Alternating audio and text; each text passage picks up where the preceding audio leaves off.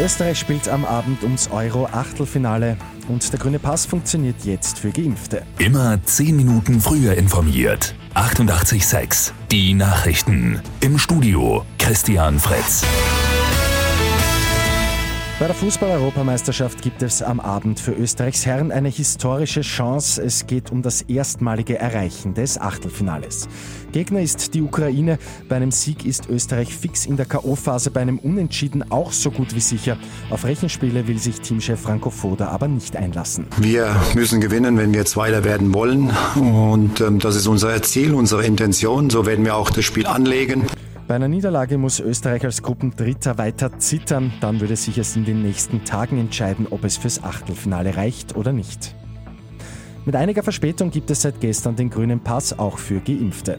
Auf www.gesundheit.gv.at kann das Dokument heruntergeladen werden. Dort gibt es dann auch den EU-konformen QR-Code.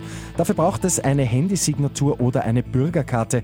Jene, die keines von beiden haben, aber bis Ende Juni zweimal geimpft sind, sollen den Impfnachweis per Post bekommen. Kurz nach dem Start gestern hat es technische Probleme gegeben. Die Plattform war teilweise nicht erreichbar, weil die Server überlastet waren. EU-Kommissionspräsidentin Ursula von der Leyen kommt heute nach Wien. Es geht um die Wiederaufbauhilfen der EU.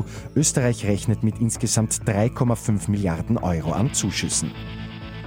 Keinen Sechs hat es am Abend bei Lotto 6 aus 45 gegeben. Übermorgen geht es bei einem Doppelcheckpot bereits um rund 2,2 Millionen Euro. Und in Wien gibt es jetzt Abkühlung für die Hunde. Die gute Nachricht zum Schluss. Bei 390 Trinkbrunnen gibt es ab sofort eigens angebrachte Wasserschüsseln. Außerdem sind auch die Badeplätze für die Vierbeiner ausgebaut worden. Mit 886 immer 10 Minuten früher informiert. Weitere Infos jetzt auf Radio 886 AT.